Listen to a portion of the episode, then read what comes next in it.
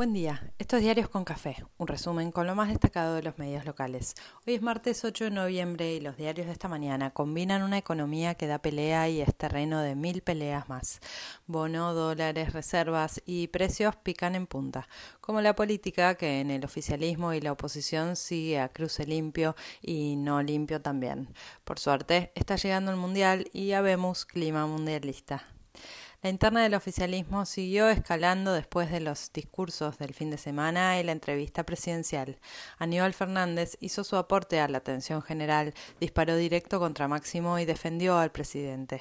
Crece la expectativa respecto a lo que pase con Cristina en La Plata el 17 de este mes, Día de la Militancia. Ayer la vicepresidenta recibió en su despacho del Senado a Evo Morales y desde Uruguay Pepe Mujica se metió porque vio luz y entró. Yo creo que Cristina Kirchner no va a ser candidata. Ella es muy inteligente, afirmó el expresidente uruguayo.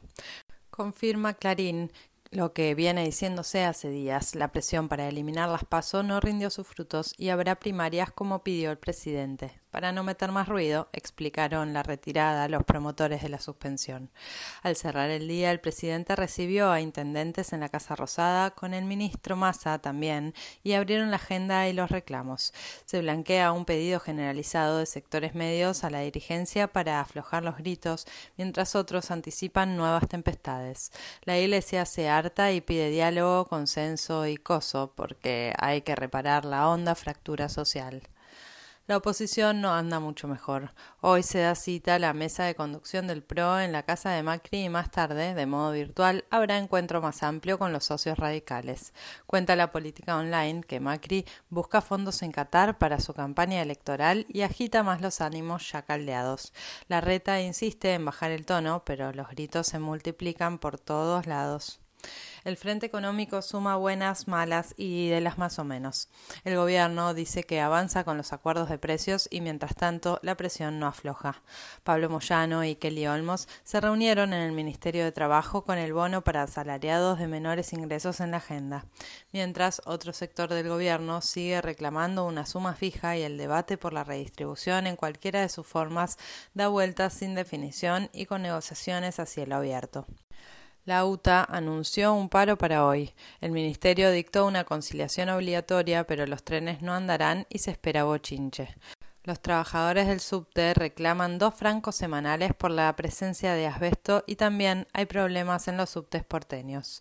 También en la ciudad siguen los reclamos de residentes y enfermeros. Son pocos los que le preguntan a las autoridades, pero bueno, en tiempos de campaña las varas se vuelven dobles, triples y muy selectivas.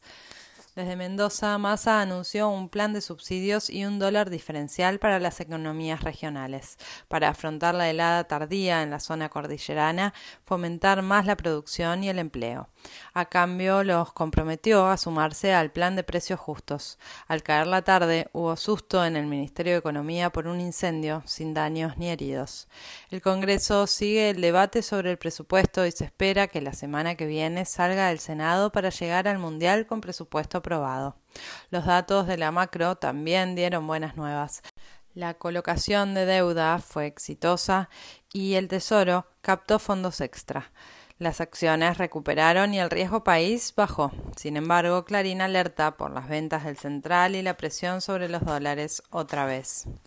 En la causa por el atentado contra Cristina no hubo mucha novedad, pero Nación se entusiasma con las reaperturas de Otesur e Irán, porque todo sirve para no salir nunca del pantano. Se confirma la intención de Sabac Montiel de atacarla con registros en los días previos al primero de septiembre y declaraciones que blanquean la financiación que podría haber recibido.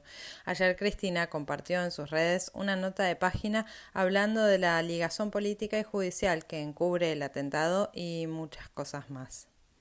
Después de semanas por acá, Coldplay empieza a despedirse, junto a los líderes de Soda Stereo en el escenario.